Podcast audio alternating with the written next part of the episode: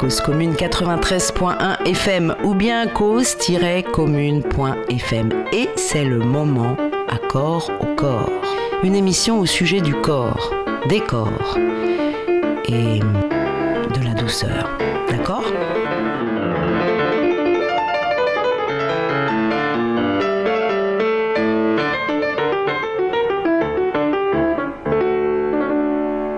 Chaque émission Accord au corps fabriquera une recette à partir de trois ingrédients.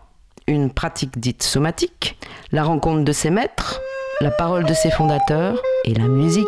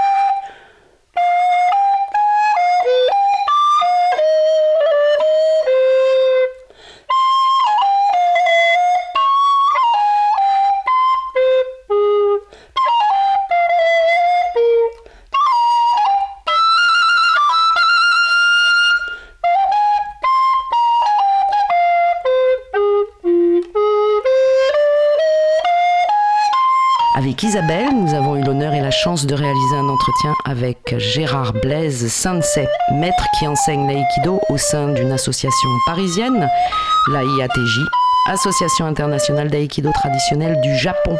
Mais aujourd'hui, Gérard Blaise nous fait découvrir le setai et plus particulièrement le katsugen undo. Il nous vient de Noguchi, Haruchika Noguchi Sensei. Et pour introduire cet incroyable guérisseur et maître japonais né en 1911, nous allons d'abord lui rendre hommage à Noguchi avec la musique qui comptait qui comptait tant pour lui. Un parcours pour goûter l'attachement bien connu du maître, notamment à l'œuvre de Jean-Sébastien Bach.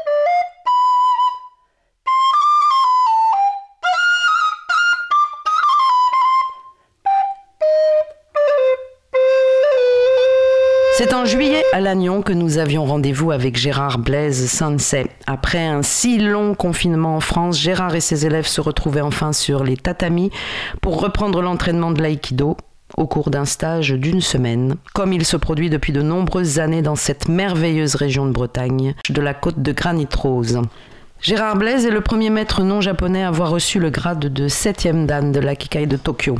Le soleil était au rendez-vous toute cette semaine, mais allez savoir pourquoi. Au moment précis de notre rencontre, un orage a éclaté et la pluie frappait le toit du dojo. Rafraîchissant l'atmosphère, le son de la pluie ponctue les premières paroles du maître. Elle renforce l'émotion de l'écouter alors qu'il commence par nous raconter sa propre découverte du setai au Japon dans les années 70. Et euh, peut-être une première question. Une première question, c'est je voudrais euh, justement parler de Peter Shapiro. Je voudrais que tu me racontes comment tu as commencé euh, le Kasuchen Undo. Le Kasuchen Undo, moi je l'ai commencé, en fait j'ai commencé. j'étais au Japon, je venais d'arriver au Japon, je suis arrivé au Japon en 1976. Alors, je longtemps, hein. Et puis, euh, je crois que c'était vers le mois de. Trois mois après ou quatre mois, j'ai eu des mauvaises chutes. J'ai commencé à avoir mal à la tête. Mais assez mal, puisque à un moment donné, on a essayé de me soigner. On me soignait avec euh, entre les Français qui étaient, un peu confinés. Donc euh, il voir qu'on était au Japon, qu'on parlait pas la langue, qu'on n'avait pas d'assurance, on n'avait rien. Donc on s'est débrouillé entre. Et puis, euh, ben, ça a aggravé mon cas, puisque j'ai perdu 5 kilos à l'espace d'une semaine, et quand je marchais un peu, je marchais, je tournais, je tournais, donc je me suis obligé d'être allongé. Les amis, pour m'encourager, disaient, mais tiens, Gérard va mourir, il a été froid, il a froid. J'étais un peu inconscient, euh, j'étais plus jeune aussi, on était, ça ne me touchait pas trop. Et venu à la maison, Pierre Chapiro et il est venu, j'étais allongé, il a mis la main, euh, parce que c'est un problème de vertèbre cervicale, il a mis la main à la tête, il a dit, ah bon, c'est pas très grave. Il a fait une technique euh, de pression euh, au niveau des lombaires et mon corps s'est mis à bouger tout seul. moi, j'avais pas trop conscience, hein, je savais que je sentais qu'il bougeait. Et quand j'ai fini de bouger, j'avais plus mal de, j'avais plus mal de crâne, j'avais plus mal à la tête. Alors j'étais un peu surpris, j'ai dit c'est quoi ça? Et lui, c'est euh, bon, c'est le Seitai, je vais en faire. Et c'est comme ça que j'ai commencé la pratique du Katsugaondo. Et à l'époque, euh, Maître Noguchi était vivant. Donc on allait à son dojo. Donc tu l'as rencontré J'ai rencontré, je suis allé dans son dojo. Alors c'était en apparence assez inorganisé, mais tout fonctionnait très bien. C'est un grand dojo en angle. Et donc quand on rentrait, il y avait un endroit où on pouvait écouter la musique classique parce que Noguchi était fervent de musique classique. Euh, on pouvait voir un thé, puis après on allait faire le mouvement, le Katsugarondo. Et, et lui, bah, dans, la, partie un peu, euh, en angle, il, donnait aussi des cours de Seitai à ses élèves euh, qui voulaient être professeurs de, de. C'est comme ça que j'ai découvert cette discipline. Je l'ai découvert, par accident et ça va peut-être euh, changer ma direction de, pratique de je ne sais pas. Tu peux nous parler de Maître Noguchi euh, Je crois que tu parlais de 1976, je crois qu'il est mort cette année-là. Oui, il est mort cette année-là. Oui, il est mort cette année-là. Alors moi, non, c'est pour ça que j'ai pas eu de chance, mais lui encore moins que moi parce qu'il devait, Peter avait organisé un rendez-vous pour qu'il puisse s'occuper de moi. Mhm. Et quand je suis arrivé au dojo, euh, son fils est venu en disant voilà, mon père était habité, c'est lui qui m'a, c'est le fils qui s'occupait de moi. Et il est mort sept jours après. Alors Noguchi, notre Noguchi, je n'ai pas une connaissance très précise. disons que ce que je sais, qui est écrit dans pas mal de livres, c'était un guérisseur. Il avait un don de guérisseur. Il avait aussi un don de savoir quand quelqu'un allait mourir. Et il ne se trompe pas. L'expérience l'avait prouvé. Ce qui fait qu'enfant, à 5 ans, par là, quelqu'un passé, il disait ce monsieur va mourir dans une semaine ou 15 jours. Et comme ça, ça se révélait assez vrai, euh, les gens évitaient un peu sa maison et faisaient le tout. Et puis, euh, il quand il y a eu le grand tremblement de terre euh, en 1923, comme il était connu en tant que guérisseur. On a amené beaucoup de malades. c'est là où c'est la version que j'ai connue. comment il a créé le Katsugan Le Katsugan Gundo que euh, Trotsuda avait traduit par mouvement régénérateur mhm. et qui mot à mot veut dire euh, le mouvement d'origine de la vie. Undo c'est bouger, Gen c'est l'origine, Katsu c'est la vie. Alors ça ne veut pas dire grand chose. Alors la version, parce qu'il y a peut-être d'autres, la version que j'avais de comment il avait créé ça, c'est que donc, après ce tremblement, beaucoup de gens étaient brûlés en fait. Et on, comme il était connu en tant que guérisseur, euh, on emmenait les gens. Et il y avait beaucoup de monde, et les gens, ils les mettaient sur le tatami en attendant de pouvoir s'occuper d'eux. Et il a remarqué qu'il y avait des gens qui bougeaient, leur corps bougeait spontanément, et lui, par ses talents de guérisseur, on peut dire, s'est rendu compte qu'en fait, il s'est guérissé. Et donc il a cherché un moyen de créer cette réaction spontanée du corps sans être obligé de passer par des accidents graves, des brûlures comme c'était le cas. Et c'est sur l'origine du Katsuga Mundo. Et quand j'ai assisté à sa dernière conférence, puisque j'étais avec un ami qui me traduisait, et qui me dit mais c'est bizarre, il ne parle que de la mort, de sa mort, et qu'est-ce qu'il faut faire après sa mort? Et effectivement, il savait qu'il allait mourir, puisque euh, un jour après, il était mort. Voilà. Et donc dans cette conférence, pourquoi moi cet ami qui traduisait m'a dit euh, euh, c'est bizarre que mort, c'est parce qu'il a dit qu'après sa mort, la chose la plus importante c'était de faire le mouvement, le Katsugan Voilà, donc euh, l'origine du telle que j'ai eu, telle que cette version que j'ai. D'autres personnes disent que c'est parce qu'il a fait il a soigné les gens avec les filles que les gens se sont mis à bouger, mais ça je l'ai je l'ai apprise cette version après quand je suis rentré en France. Quand j'étais au Japon, euh, c'était ça. Je crois qu'il avait, il était très jeune hein, au moment de ce tremblement de terre, il avait 12 ans. Euh, ben oui, parce qu'il est mort en 76, il avait 64 ans. Donc euh, ça fait ah oui, il était très jeune. Mhm. il, était réputé comme guérisseur depuis, euh, depuis son enfance tu as utilisé deux termes, donc le Katsugen Undo et euh, le Yuki. Peut-être on pourrait commencer par expliquer euh, vraiment comment, comment ça se passe le Kasujenundo quand tu nous le fais pratiquer. Tu nous le fais pratiquer souvent en début de séance avant l'aïkido, en début de journée. Et euh, peut-être juste raconter ce que c'est, comment ça se passe, qu'est-ce qui se passe. Oui, alors euh, disons que quand on le pratique avant l'aïkido, parce que c'est dans le cadre du stage et que c'est plus pratique de commencer par le mouvement que, que, la, que terminer. Mhm. Ce qui permet aux gens qui ne pratiquent pas de dormir plus longtemps. Donc les gens qui ne pratiquent pas sont, plus nombreux que ceux qui vont faire le mouvement. Euh, voilà, c'est ça, c'est pas vraiment décidé. Euh, Alors qu'est-ce qui se passe dans, la pratique du Katsugan Mundo bah, C'est la chose la plus bizarre que moi j'ai pas vécu parce que j'étais inconscient quand j'ai bougé. Mais on va créer, on va faire faire, disons, une préparation à des personnes pour amener à ce que leur corps, spontanément, va bouger, ou bien en entier, ou bien une partie, ou bien un membre, pour ce qu'on appelle rétablir l'équilibre du corps. Voilà. Et, j'avoue que je n'ai pas eu cette expérience. Mais les personnes qui bougent pour la première fois m'ont dit qu'elles étaient assez surprises, parce que, euh, par exemple, le bras va se mettre à bouger, et la personne euh, n'a pas décidé qu'il bouge, elle est consciente qu'il bouge, et là, c'est très, parfois c'est surprenant et parfois les gens sont un peu choqués. Là, je n'ai pas cette expérience, je ne peux pas en parler de ça, mais je sais que ça se passe comme ça et la préparation est assez simple. Euh, le mouvement, on se met à genoux parce que, bon voilà, on est en Asie, euh, donc euh, c'est la, forme la plus pratique. Ça peut se pratiquer sur un tabouret. Il y a des photos qui montrent les gens pratiquant sur un tabouret parce qu'ils ne peuvent pas se mettre à genoux. Euh, voilà, et le corps se met à bouger. Et donc, c'est souvent une partie qui a été blessée. On constate qu'une personne qui a eu une fracture, ou c'est cette partie qui va bouger. Euh, le mouvement se fait, donc au début il peut être saccadé. C'est parce qu'aussi il y a une espèce d'appréhension, je pense, de la personne, et donc euh, il y a une espèce de, réticence à laisser le corps aller. Donc on, on aide la personne. Et plus la personne va se détendre, plus son corps va devenir, euh, euh, plus son mouvement va devenir, euh, disons, tout complet, tout le corps va bouger et va devenir plus harmonieux. Voilà, c'est à peu près l'évolution que j'ai constatée.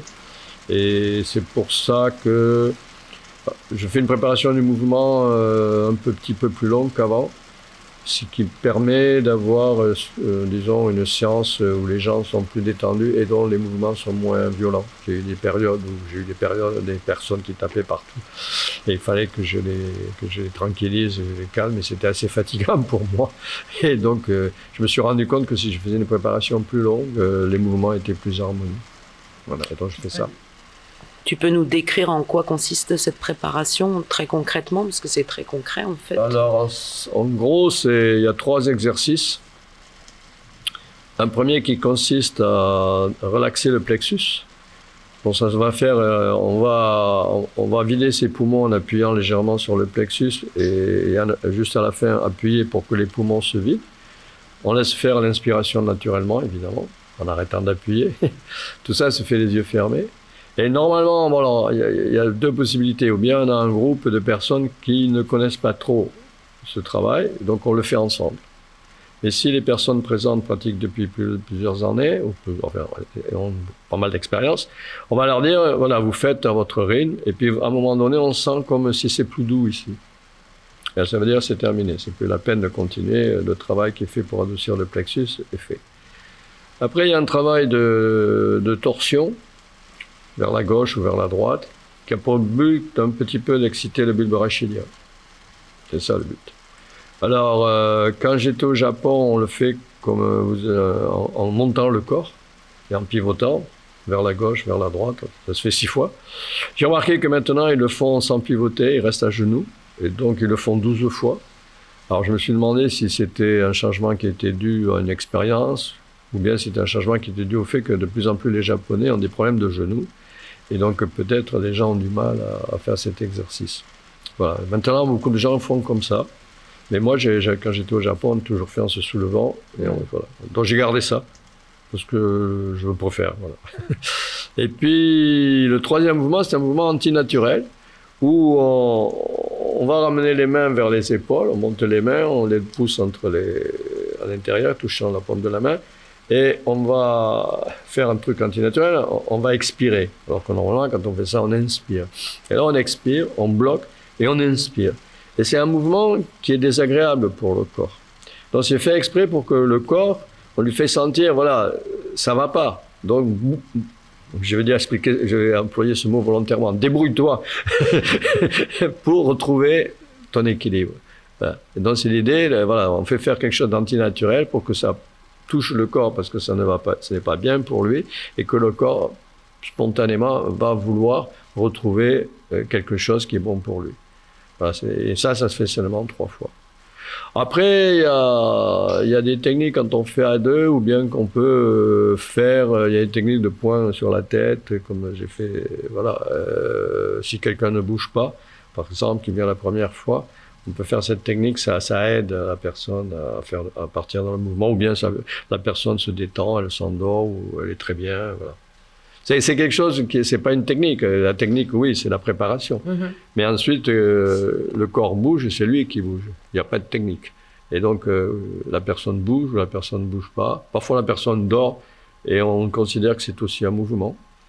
Euh, parce que de dormir quand on vient de dormir. J'ai eu des élèves à une époque, ils venaient, ils, venaient ils avaient bien dormi et ils s'endormaient très profondément pendant la séance de Seitai ce qui était très bien pour moi, puisque je n'étais pas très fatigant, je n'avais pas besoin de m'occuper d'eux, mais c'était un sommeil très profond, et qui, comme, me, comme il me faisait remarquer, c'était pas du tout normal, puisqu'il venait de bien dormir. Donc c'était une façon aussi de, de, faire le mouvement. Voilà, c'est une spontanéité du corps pour établir son équilibre, et pour établir, alors, une, alors c'est une espèce d'élasticité du corps, c'est-à-dire, euh, euh, Maître Noguchi a fait une étude assez approfondie sur le rhume. Mhm. parce que le rhume lui posait beaucoup de, problèmes. Et il a remarqué que le corps humain a une espèce d'élasticité. Et que cette élasticité, avec l'âge, diminue. Et que le jour où elle s'arrête, on meurt. Mais il se, il se, passe que quand, dans la vie courante, une personne, par exemple, parce qu'elle travaille trop, parce qu'il y a des stress, va avoir une partie de son corps qui perd d'élasticité par mhm. rapport aux autres. Et donc, elle va tomber malade pour que le corps se repose et retrouve son élasticité. Et il avait remarqué que le rhume, c'était la meilleure des maladies, dans la maladie la plus bénigne, pour permettre au corps de rétablir son équilibre, de rétablir cette élasticité. Et c'est pour ça qu'il avait fait une étude assez approfondie euh, sur le rhume, pour justement y mettre en évidence euh, les effets du rhume sur l'élasticité du corps. Parce que pour lui, cette espèce de vague, euh, c'était la base de la vie, quoi. Que si elle, disparaissait ou elle diminuait, on tombait malade ou on mourait. Alors c'est ça, c'était ses capacités de perception. Hein. C'était quand même quelqu'un qui voyait ça chez, les gens. Hein. Moi, je ne le vois pas. Euh, mais lui, il voyait.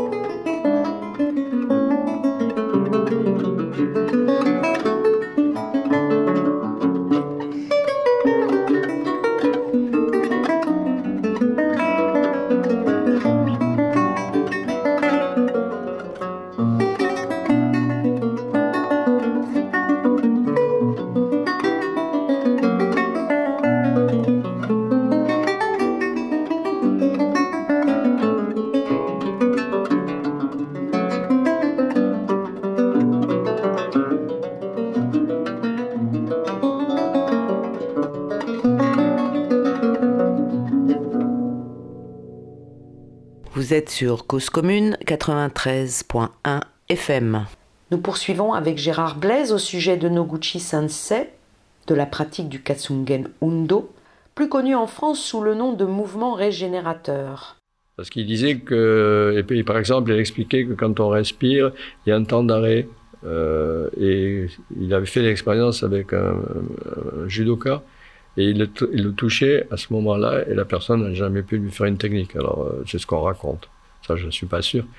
Mais il avait cette, euh, bon, il était, il avait ce don, quoi. Parce que s'il avait pas eu ce don, il n'aurait pas pu. Quand tu dis une technique, euh, il pratiquait aussi, il pratiquait l'aïkido. Non, non, non, non, non, euh, Tu parles de quelle, technique? Non, je veux dire que le, judoka n'a pu lui faire ah, aucune, technique, aucune technique. Non, il pratiquait l'aïkido. Il a rencontré, il a rencontré le fondateur de l'aïkido.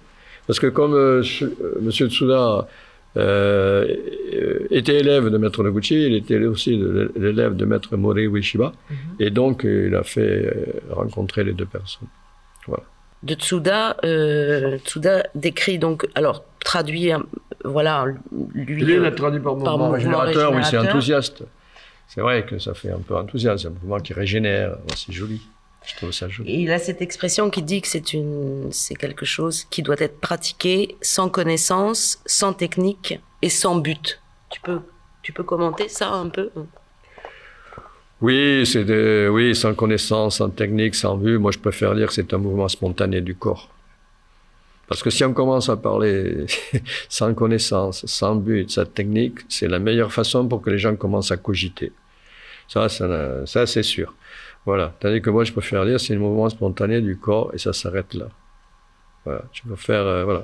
Ça veut peut-être dire quand même que d'abord c'est accessible à tout le monde. Je crois que Noguchi voulait que chacun puisse prendre en main son, sa santé ou sa. C'est un, mouvement spontané. Un mouvement spontané est accessible à tout le monde.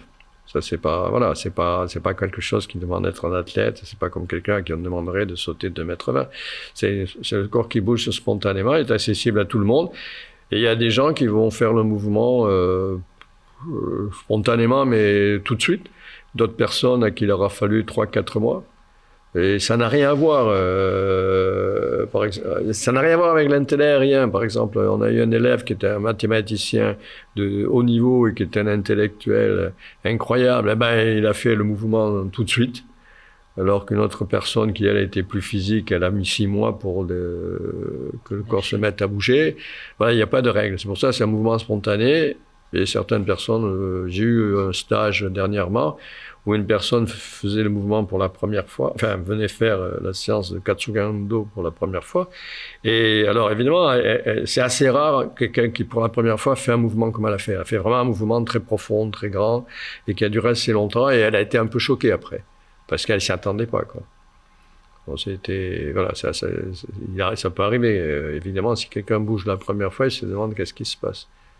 Mais c'est, oui, c'est spontané. Donc j'évite de rentrer dans trop d'explications, parce que si on dit à quelqu'un sans connaissance tout ça, il commence à cogiter. Parce qu'il y a de la connaissance. Enfin, euh, il y aura toujours l'intellect qui fonctionne. Simplement, euh, on crée une situation avec ce travail qui fait que le corps, lui, il va dépasser tout ça et s'il a besoin de bouger, il va bouger. Chez certaines personnes, il va bouger très vite, très fort. Chez d'autres, euh, ça sera au début dormi ou pas bouger, puis ça, ça va se déclencher. Il n'y a pas de règle. La seule règle, la seule technique qu'on apprend, c'est ces trois mouvements que j'ai décrits. Le reste, après, c'est le corps qui fait. Mais, mais alors, du coup, un corps qui ne bougerait pas, même après plusieurs séances, ça veut dire quoi? Ça veut rien dire, j'en sais rien. Je, je, me pose pas trop de questions. J'ai jamais eu d'exemple de corps qui ne bouge pas. C'est-à-dire, ça ça demande un peu plus de temps. C'est souvent que la personne, euh, inconsciemment, elle a peur. Elle ne veut pas. Mais bon, euh, je, ne vais pas rentrer non plus dans ce genre de, détails, enfin, ou de questions. Je suis pas psychiatre ni psychanalyste, je suis incompétent. Non, mais c'est vrai. Euh, pour éviter justement que l'intellect prenne le dessus. Voilà. Donc il faut.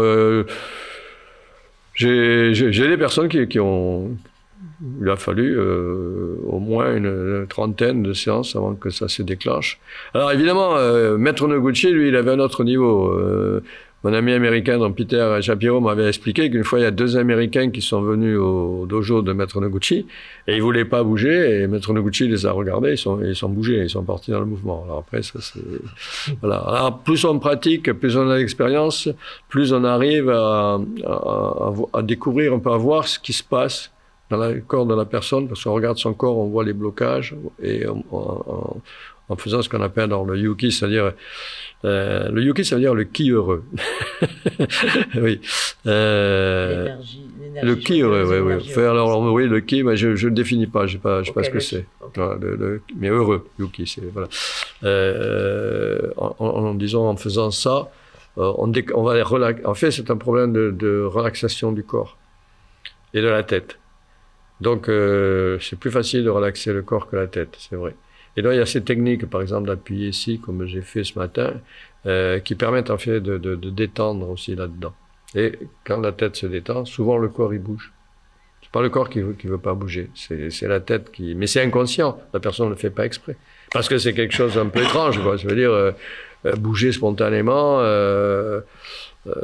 c'est choquant. Enfin, ça peut choquer certaines personnes. C'est qui est normal.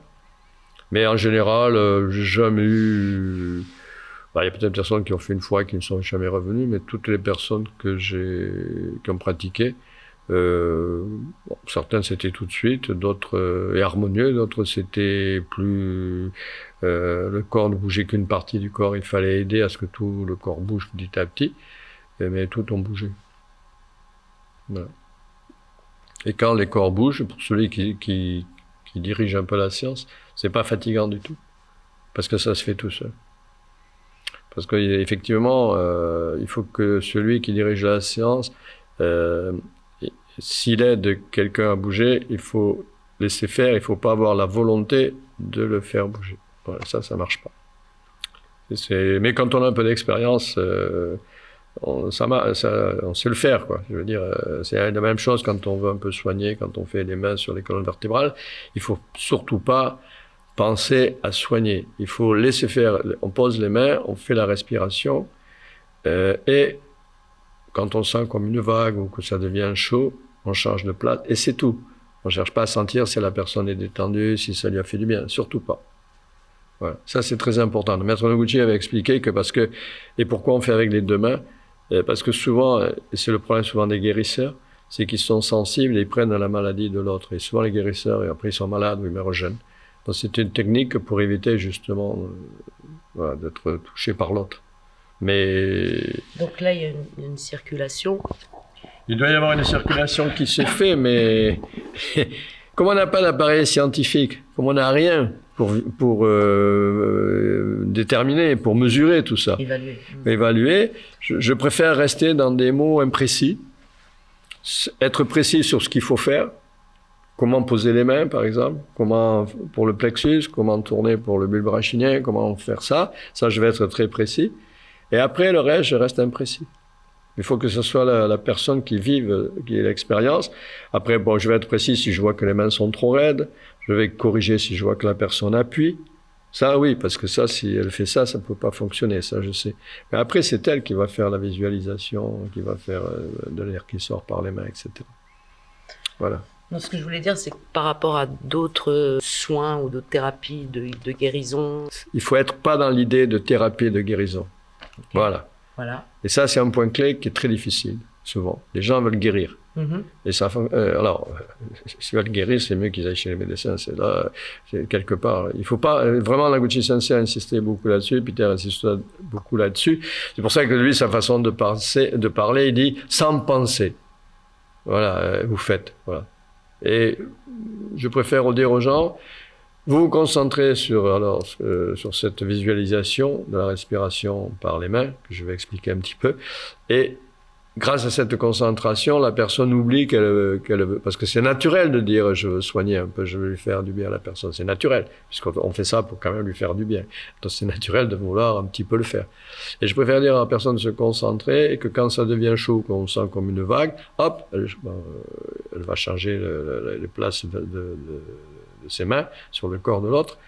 Et comme ça, c'est une façon aussi de, faire que les gens euh, disons, ne soit pas. Enfin, ils vont me dire non, je n'y pense pas, mais on y pense de vouloir soigner. Voilà, c'est une technique, ça, en fait, c'est une façon de parler pour que justement les gens oublient. C'est pour, c'est, c'est, je fais le yuki et peut-être ça va être très bien, peut-être la personne ça va la soigner, peut-être ça va pas la soigner. Voilà, ça on rentre pas dans ce domaine. Ça c'est très important. Mais est-ce qu'il y a pas même euh, aussi l'idée que, euh, que celui qui, qui, qui Hmm. fait ou qui reçoit, les deux, euh, euh, se- les deux sont dans le même objectif et qu'il n'y en a pas un, il n'y a pas un soigné et un soignant, justement. Est-ce qu'il n'y a, pas cette- d'objectif. il n'y a pas de. Ben, Parce que quand tu dis un soignant, un soignant, tu mets déjà un cadre, c'est fini. Enfin, Voilà. un, un qui fait, Alors, un qui non, fait. non, euh, alors, non, c'est un peu, oui, c'est vrai, c'est, mais j'évite ce genre de vocabulaire parce que effectivement, ce qui va se passer, c'est qu'en faisant ce travail, euh, il va y avoir un échange. Ça, c'est clair. Mais il faut pas s'en occuper. Parce qu'on commence à ce moment-là à penser, à cogiter. On va commencer à analyser, on va, pouvoir, on va vouloir structurer, on va vouloir expliquer. Voilà. Et ça, il faut éviter parce que c'est fini. Voilà, donc euh, je préfère parler de ce qu'on appelle le yuki, cette respiration par les mains. Alors c'était une technique qui a été mise, enfin c'était une technique là, qui a été mise, au, que Maître Noguchi a, a trouvé, parce qu'en fait c'était quelqu'un qui, par exemple, euh, un jour il avait, on m'a dit, euh, dans l'œil il avait un- une écharpe en bout de bois comme ça, et instinctivement, paf, il appuie à la partie du doigt euh, de son doigt, d'un doigt je crois, et hop, là, ça, c'est sorti. Il avait quelqu'un qui, sa, main allait à l'endroit qu'il faut pour soigner. Mais il passait pas. C'était, c'était son don. hein. Et je pense que ça, il a dû le trouver un petit peu euh, comme ça, spontanément, je ne sais pas. Euh, et donc, c'est le travail qui, qui, qui consiste, euh, ce qu'on appelle la respiration par les mains.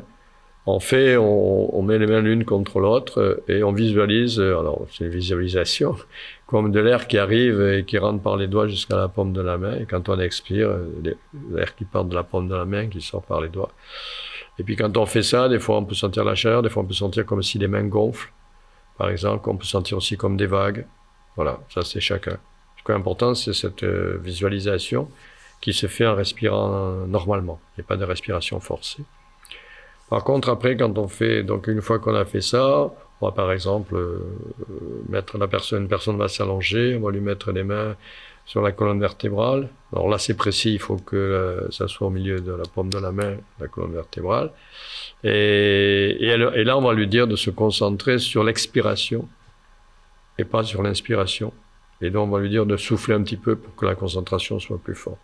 Et c'est cette façon de, faire que la personne va se concentrer sur ce travail qui fait qu'aussi que quelque part elle commence à oublier de soigner, de pas soigner, voilà. Et je vais insister là-dessus et en disant voilà, vous vous, concentrez, puis tout d'un coup vous voulez bouger les mains, bougez-les. Alors on donne des critères, on sait aussi on dit après bon, euh, quand vous faites ça, vous allez sentir comme une vague, et, souvent euh, euh, c'est euh, c'est un peu décalé. La respiration de la personne fait une vague qui est décalée. Mais à un moment donné, on sent que les deux mains montent en même temps. Et quand on sent ça, on change de place. Voilà. Ou bien on sent que ça devient très chaud, on change de place. On a de la sudation sur la paume de la main, on change de place. Voilà. Et on fait trois fois. Alors, euh, je ne sais pas pourquoi, mais c'était décidé comme ça. Après, il y a des points plus précis où on peut faire avec un doigt seulement et de faire le yuki sur un point précis du corps et pas uniquement sur la colonne vertébrale. Voilà, mais ça, c'est toujours la même base. Sans réfléchir, on fait. Voilà. Et puis il y a des personnes qui ont le don d'aller au bon endroit, d'autres moins. Tandis que le travail sur la colonne vertébrale, il est plus, disons, basique. Quoi, voilà. Là, c'est une base qu'on peut faire, à- qu'on peut dire à tout le monde.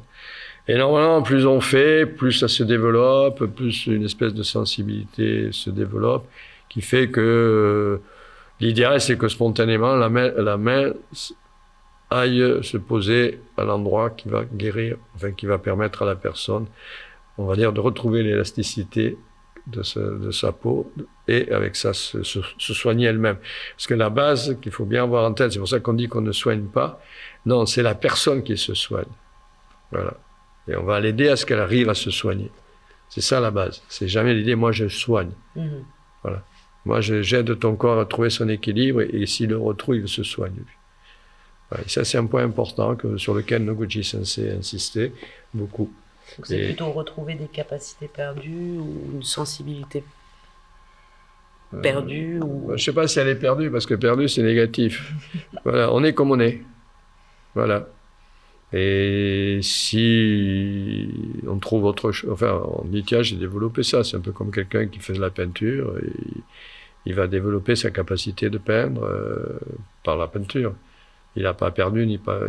voilà, c'est. Et oui, la difficulté dans ce genre de travail, c'est d'éviter les mots qui, qui jugent. Hmm. Et c'est vrai que quand on lit Maître Noguchi, ce qui est assez extraordinaire, euh, il n'y a jamais de jugement. Mm. Et ça, c'est très difficile. En général, quand on parle, à un moment donné, on, porte, on, porte, un jugement sur mm. quelque chose, même involontairement. Et lui, c'est incroyable.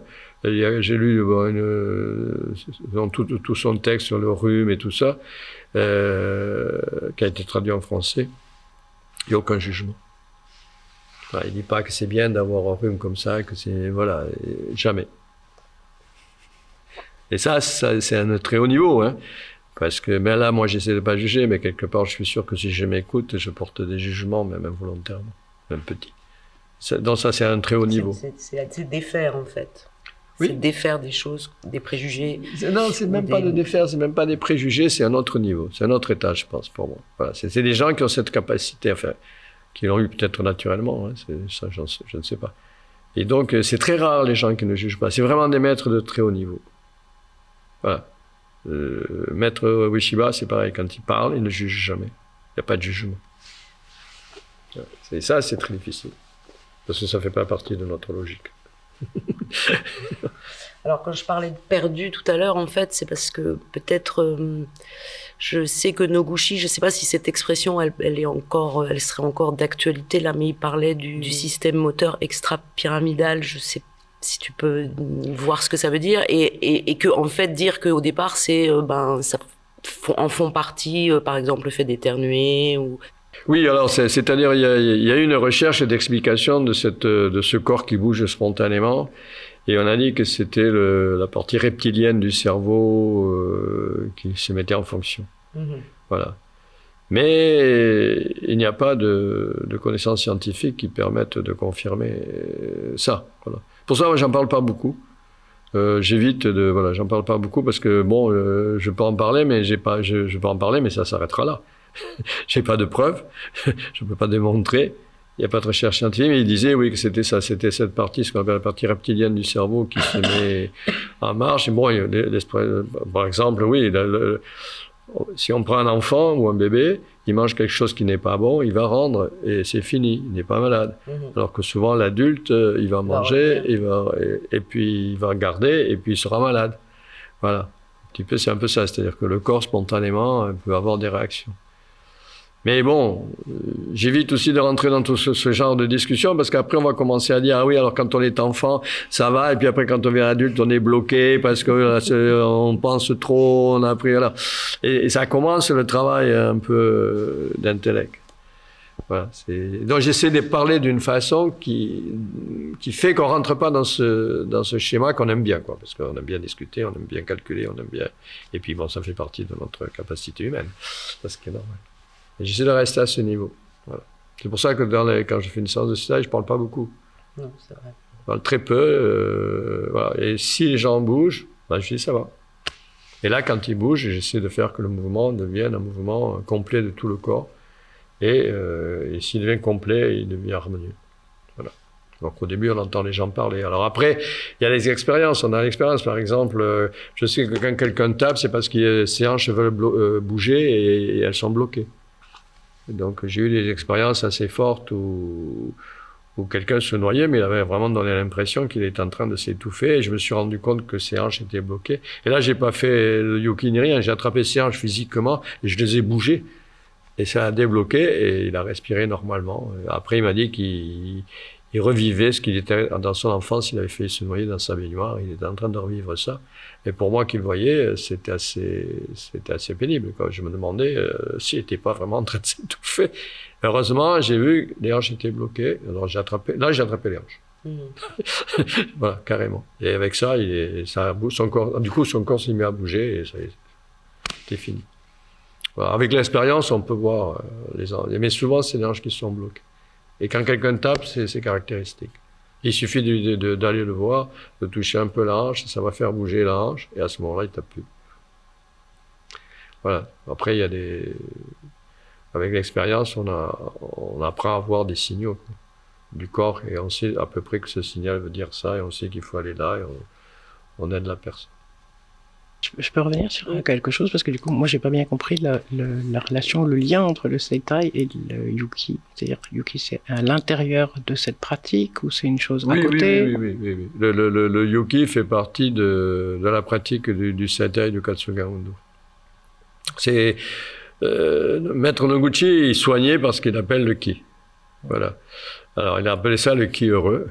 Et il a développé cette technique de respiration par les mains pour développer, pour développer. Le, le, le, Seitai, oui, le Yuki fait partie du Seitai, évidemment. Mais, alors moi, le Seitai, j'en parle pas parce que je ne suis pas professeur de Seitai, je n'ai pas étudié. Mais après, il y, a, il y a des techniques. Par exemple, le premier niveau de Seitai, c'est les accouchements. Voilà. Le deuxième, euh, par exemple, euh, Monsieur Tsuda, euh, il était troisième niveau, il était capable, quand quelqu'un avait une fracture d'un bras, de remettre en place une technique. Il avait ça, ce niveau-là. Voilà. Mais je n'ai pas étudié, donc je ne peux pas parler de ce que je n'ai pas étudié. Je sais simplement, voilà, mon ami américain, par exemple, il était pour les accouchements au Japon. Il a fait, il a fait les accouchements de beaucoup de jeunes femmes française, puisqu'il y avait beaucoup de contacts avec les Français. Et ce qu'il prenait pas de risque, il faisait venir une sage-femme à la maison. Et c'est lui qui s'occupait de l'accouchement, mais comme ça, s'il y avait un problème, on était tranquille. Il y avait une professionnelle qui était là avec euh, l'outillage nécessaire, mais il n'y a jamais eu de problème. Ça s'est toujours bien passé. Voilà. Donc lui, il, s'est occupé beaucoup de ça, oui. Mais moi, j'ai fait seulement le, le Katsuka. Et c'est pour ça que je parle pas de cette taille, parce que je, n'ai pas. Ça, c'est une pratique. Hein. Enfin, c'est une. Il y a une connaissance très précise. Mais Konoguchi semblerait avoir découvert par sa capacité de soigner. Et donc, il a enseigné aux gens euh, ces techniques. Mais seulement vers la fin de sa vie, donc dans ses dernières conférences, il, il a dit pourquoi il a dit qu'il fallait faire le mouvement. Parce qu'il a dit si ça devient qu'une technique, alors c'est pas grand chose. Il faudrait presque mieux faire l'acupuncture. Il faut que ce soit le qui, qui qui travaille dans ces techniques et non pas que la technique manuelle. Voilà. Voilà, ça je peux le dire parce que je, je l'ai entendu plusieurs fois, mais je ne peux pas parler de quelque chose que je n'ai pas étudié. Euh, c'est que la Katsuga Undo, c'est déjà assez intéressant. C'est assez passionnant, assez bizarre. Après, souvent, il faut faire attention quand les gens parlent du Seitai et du Katsugando, et il faut pas se bercer d'illusions sur la capacité de soigner. Voilà, il faut, que les gens fassent attention. Euh, comme je dis très bien, toujours quand on n'est pas malade, ça marche très bien. Voilà. parce qu'il faut que les gens fassent attention. Ça apporte beaucoup.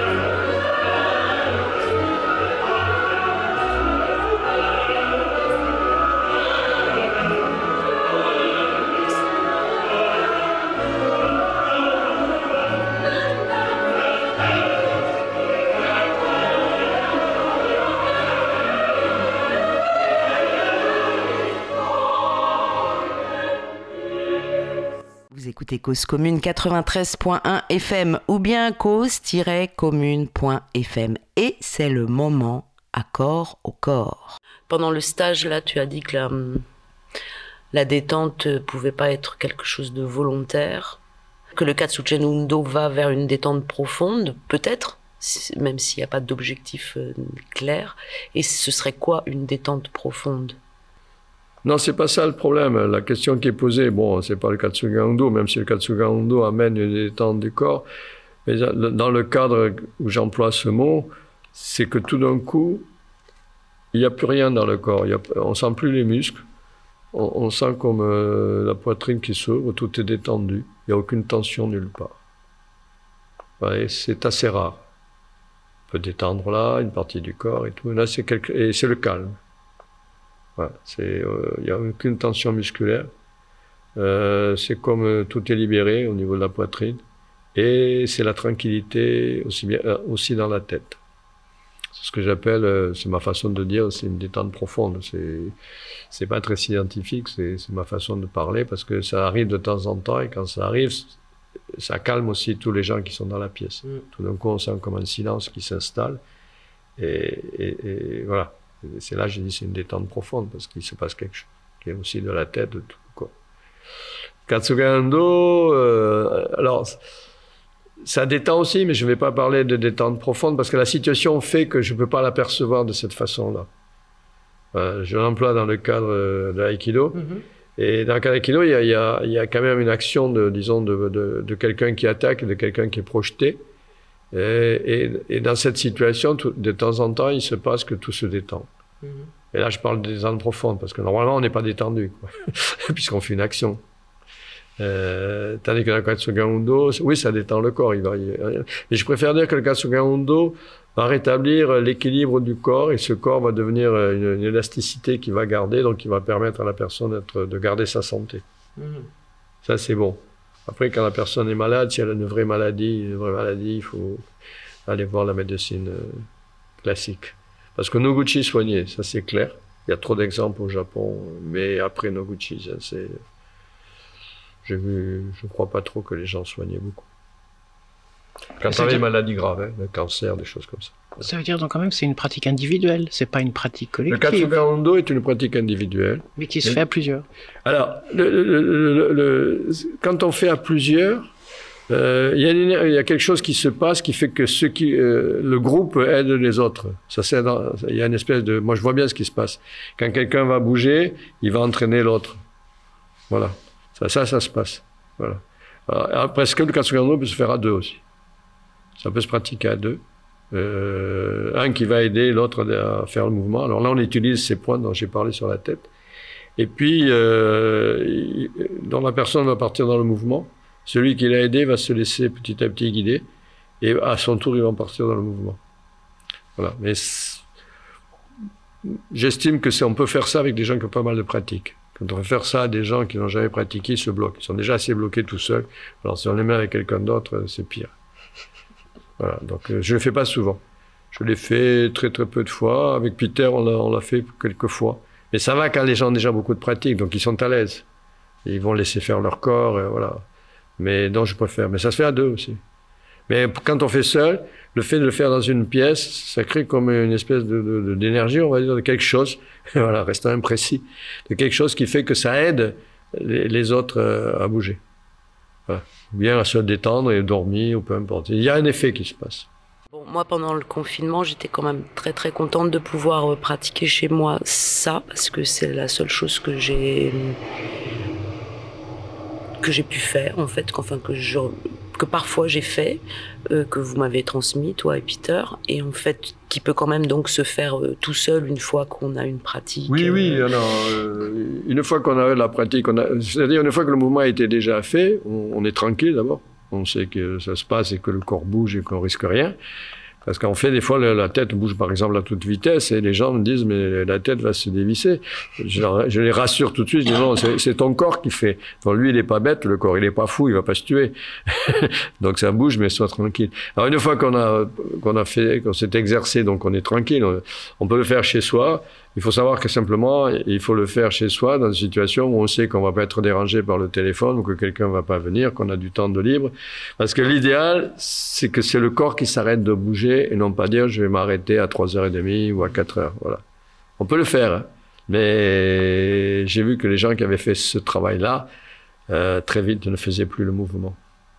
Ils ne le faisaient pas vraiment. Parce que euh, inconsciemment, ils, ils étaient prisonniers de l'heure. Ah. Voilà. On ne le fait pas exprès, mais on est prisonnier. Et- Quand tu le fais tout seul. Non, mais même en groupe, il y a des. Ouais, oui, je ne veux pas rentrer dans les détails, mais il y a- je, je, je sais que des groupes, pour des raisons, euh, disons, euh, pra- pratiques, euh, étaient obligés d'arrêter à telle heure et, et que ça les a bloqués. Et l'idéal, c'est que le corps bouge et il s'arrête de bouger, et c'est fini. Et il y a une, euh, il y a des critères pour savoir si vraiment le mouvement est arrêté, parce que le mouvement c'est bouger, mais c'est aussi par exemple les yeux qui clignotent très, très, qui bougent très vite. Et c'est aussi c'est le mouvement. Et c'est un mouvement là qui est très profond quand ça se passe comme ça. Alors, euh, par exemple, une personne bouge et au bout d'un moment, elle pense que c'est fini. Et si elle a fait un mouvement assez profond et qu'elle a- et qu'elle ouvre les yeux trop vite, elle n'est pas bien. On a, on a envie de l'estomac, bon, le plexus est touché. Alors il y a une technique très simple. On ouvre un, on ouvre un œil et on sent que c'est pas encore fini, que ça fait on, referme jusqu'à ce que vraiment on, après on recommence et normalement ça s'arrête. Ou bien il y a des techniques pour arrêter. Il y a deux techniques. Il y a une technique où celui qui c'est pas dirigé, qui guide les gens, disons qui les, aide à faire le mouvement, on tape sur l'épaule gauche. On donne deux ou trois coups comme ça sur l'épaule gauche. En général, ça arrête.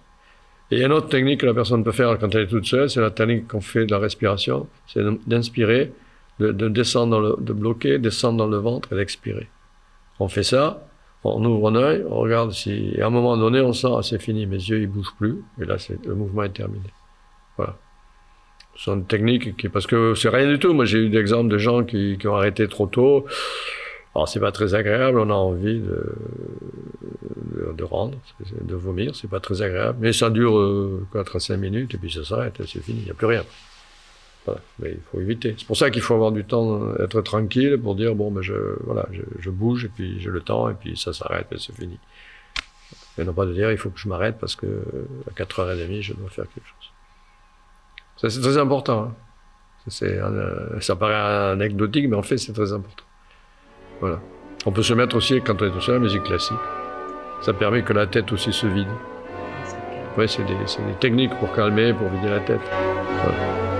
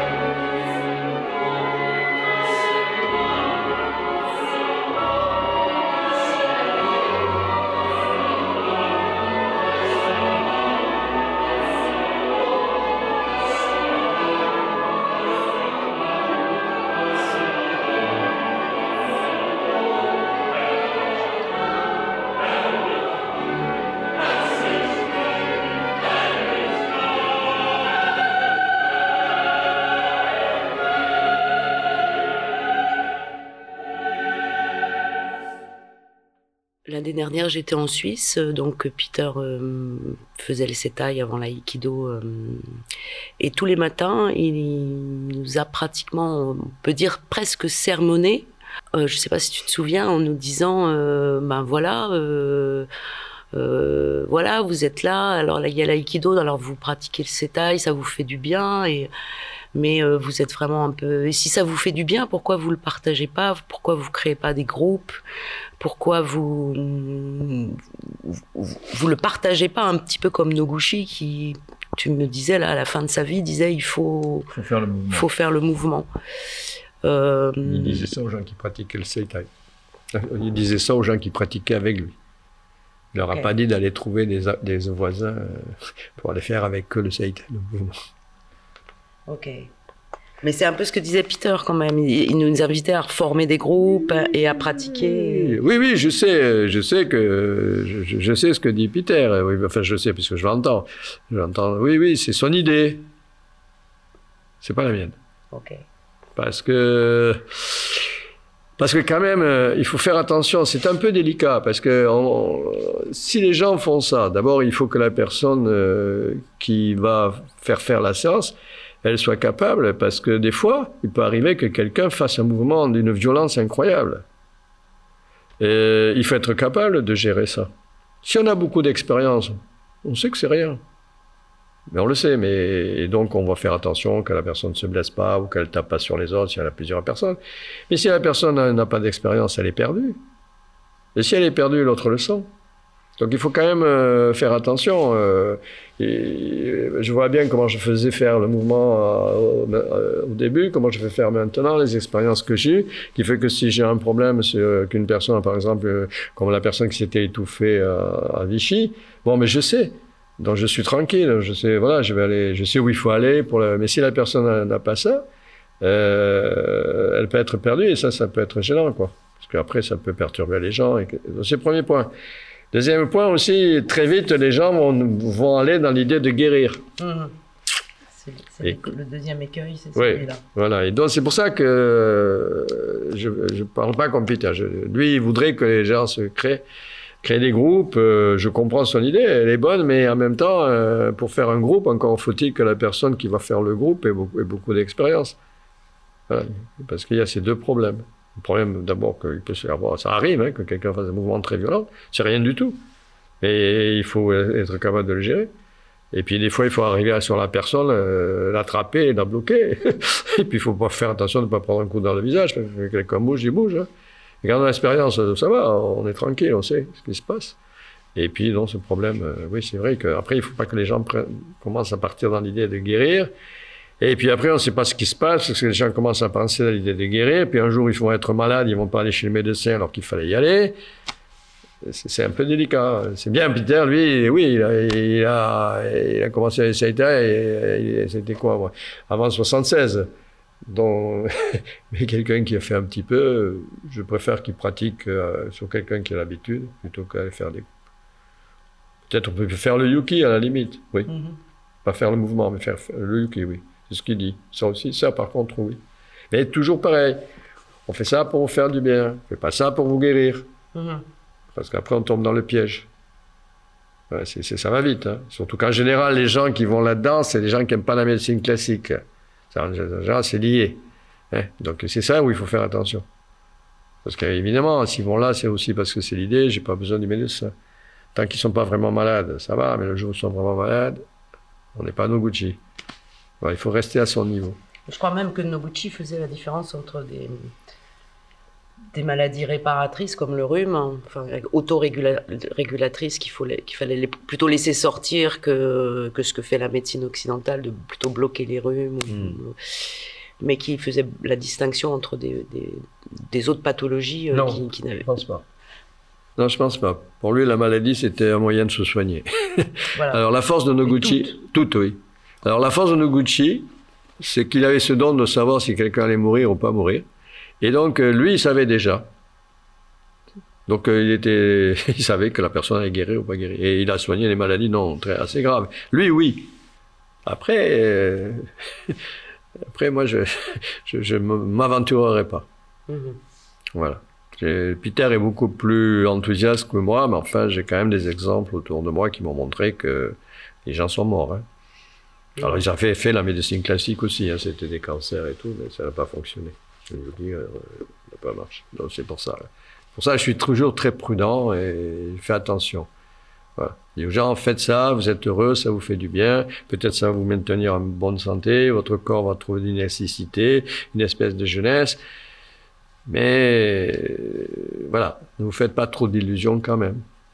Ça, c'est il faut faire attention à ça. J'ai entendu des gens de, qui faisaient le mouvement et puis quel jour vous étiez malade et ils sont morts.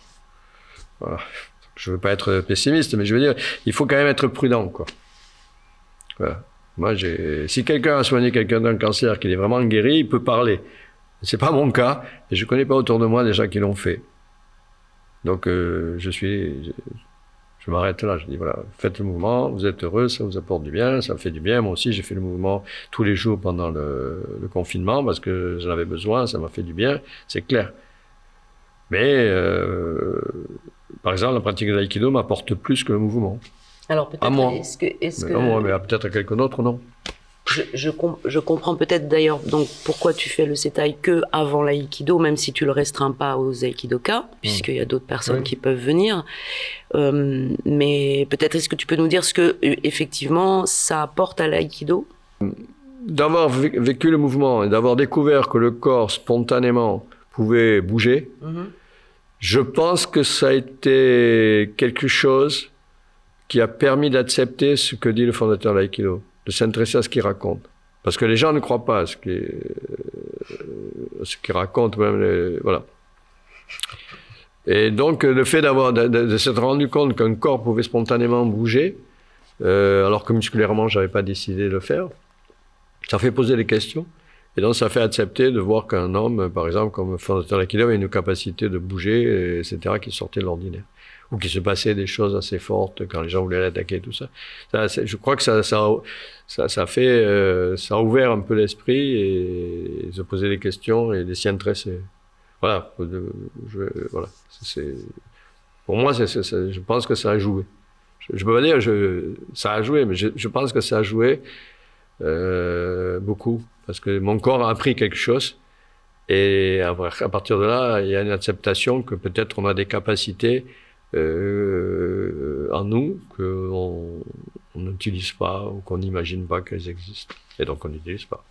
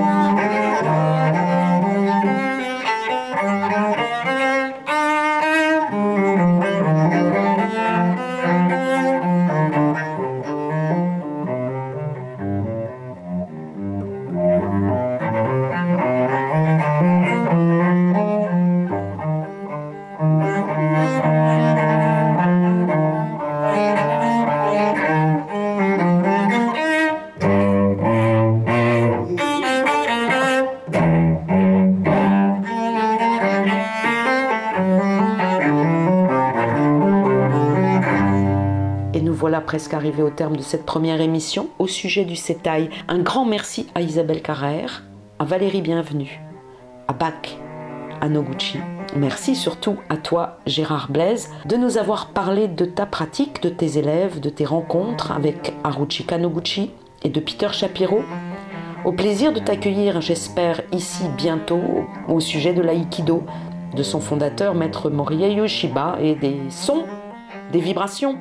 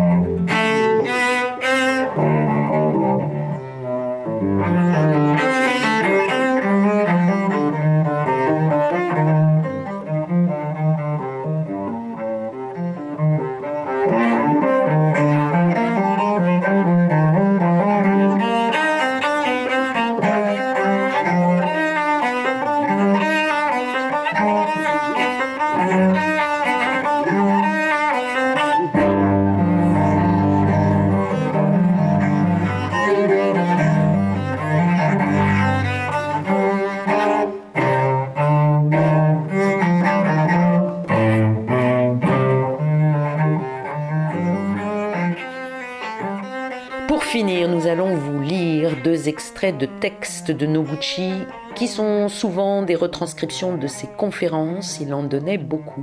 Le premier est extrait de À propos du chapitre de Chuang Tzu, Principe pour nourrir sa vie, et le second est un extrait du rhume et de ses bénéfices.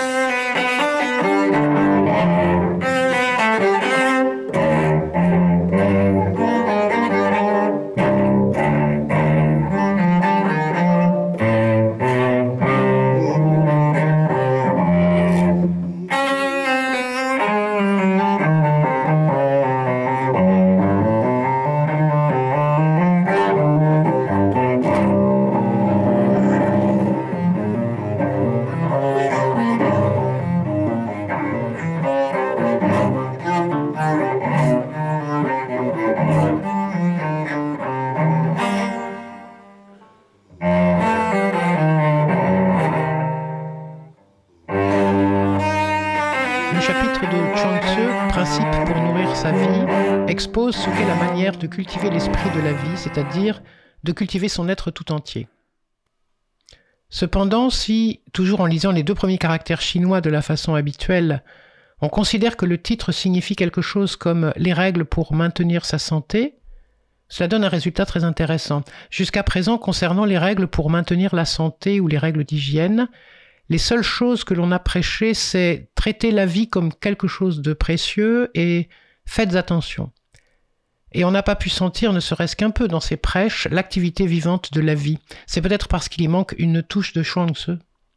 Je vais considérer les principes pour nourrir sa vie, non pas en tant que moyen de développement spirituel, mais comme étant une des sciences de la santé, et j'espère réussir à discerner ce qui s'y dissimule, les véritables linéaments de la vie qui est exubérante et positive. Chuang Tzu commence son chapitre par ces mots. Notre vie est limitée, la connaissance est sans limite. Il est périlleux pour ce qui est limité de suivre ce qui est illimité. Il est encore plus périlleux d'appliquer la connaissance. Plutôt que d'utiliser la connaissance pour percer sept orifices à chaos, Chuang Tzu voulait demeurer dans le vide indifférencié et il dit que les êtres humains devraient rester dans ce vide. L'empereur de la mer du Sud était Illico. L'empereur de la mer du Nord était Presto. L'empereur du milieu était Kao. Comme chaque fois qu'ils s'étaient retrouvés chez Kao, celui-ci les avait reçus avec la plus grande aménité. Illico et Presto se concertèrent sur la meilleure façon de le remercier de ses bontés. Les hommes, déclare-t-il, ont sept ouvertures pour voir, entendre, manger, respirer. Lui seul n'en a aucune. Et si on les lui perçait? Chaque jour, il lui ouvrait un orifice. Au septième jour, Kao avait rendu l'âme. Notre vie est limitée, or il n'y a pas de limite au il faut et il ne faut pas. Et si avec nos limites nous essayons de nous conformer au il faut et il ne faut pas, qui sont sans limite, tout ce qui va nous rester, c'est l'angoisse d'être incapable de nous y conformer. Pourtant, les gens courent toujours après les il faut et les il ne faut pas, et leur anxiété augmente. Déconnecté de la question fondamentale qui est de mettre en valeur la vie, L'hygiène s'efforce seulement d'éviter la mauvaise santé, de se garder de ce qui est nocif, d'échapper aux choses qui font peur. Et comme cela, il devient difficile pour les gens d'être pleinement vivants. Manger autant qu'on peut, dormir autant qu'on veut, s'épargner la peine dans toute la mesure du possible, se reposer autant que l'on peut, prendre un tas de médicaments, éviter la chaleur et ne pas aimer le froid, se couvrir plus que nécessaire et vivre dans la sécurité par ses moyens. Est-ce qu'on peut appeler ça la santé? Peut-on appeler hygiène ces méthodes pour l'élaboration desquelles les êtres humains ont utilisé chaque bribe de connaissance qu'ils possèdent? Quelle force y a-t-il dans une énumération de formes? Cela ne fait que vicier l'esprit humain. Est-ce que cela ne fait pas dépérir la vie? Vivre de façon saine et pleinement vivante veut dire ne pas se laisser décourager par le froid, la chaleur, le vent ou l'humidité, travailler sans se fatiguer, dormir d'un sommeil sans rêve, trouver délicieux tout ce que l'on mange et avoir toujours du plaisir à vivre. Cela ne signifie pas ne pas tomber malade. Ne pas tomber malade ne devrait pas être un but, mais un résultat. Les gens sains ne sont pas intimidés par la maladie. Et ils traversent la maladie, quand ils en ont une, de façon splendide, n'en devenant que plus énergiques et plein de vie. Et vous n'avez pas besoin de lire des choses sur l'expérience de Nietzsche pour comprendre cela.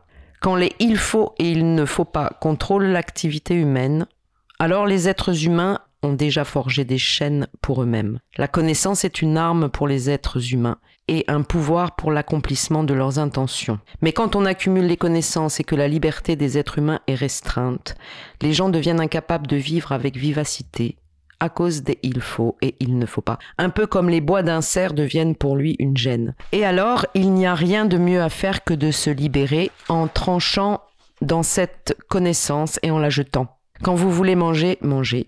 Quand vous voulez dormir, dormez. Quand vous voulez travailler, travaillez. Ce n'est pas qu'on doit manger, ce n'est pas qu'on doit dormir. Il ne s'agit pas de travailler parce qu'on doit le faire. Il s'agit encore moins de manger, de dormir et de travailler en fonction de ce que dit la pendule. Il ne s'agit pas de vivre la vie de demain en conformité avec la connaissance d'hier. Demain est fait pour ouvrir un nouveau chapitre sur la base de l'expérience de demain.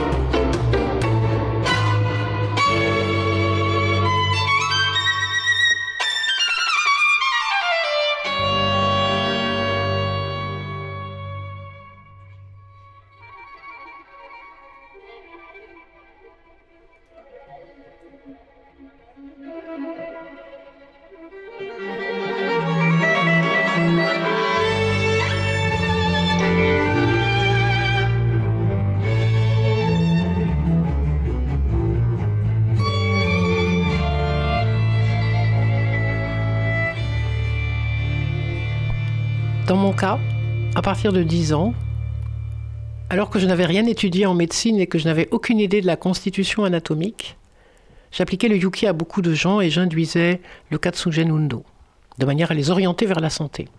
Ceci est identique à ce qui se passe lorsqu'on a des démangeaisons et que l'on se gratte. Cette zone cesse alors de nous gratter, bien que l'on ne sache pas pourquoi. De ce fait, malgré mon ignorance de l'anatomie et de la diététique, je pouvais orienter les gens vers la santé. Fondamentalement, vers quoi les orientais-je? En faisant un effort pour l'exprimer, je peux dire que je ne m'occupais que de ce qui fait que l'homme vive. Qu'est-il nécessaire de faire pour donner une impulsion à la force qui le fait vivre et développer sa vigueur, et quel est le mouvement de vague de la contraction et de la détente du qui? Et je me fixais comme but, simplement, que surgisse la vigueur cachée en employant cette force. Rien n'a changé encore aujourd'hui. Durant de nombreuses années, j'ai vu autant de gens qui n'ont pas réussi à vivre dans un état de bonne santé, bien qu'ils aient fait de nombreuses tentatives pour l'obtenir, que de gens qui, sans avoir rien fait, vivaient en pleine santé. Je me suis toujours demandé le pourquoi de cela.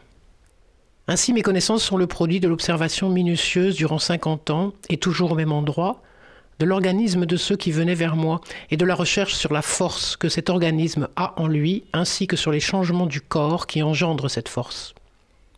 C'est la même chose pour ainsi dire que le phénomène de la toupie qui se maintient dressée quand on la fait tourner. Plus on la regarde quand elle ne tourne pas, et moins on comprend comment elle peut se dresser et pourquoi elle tourne debout.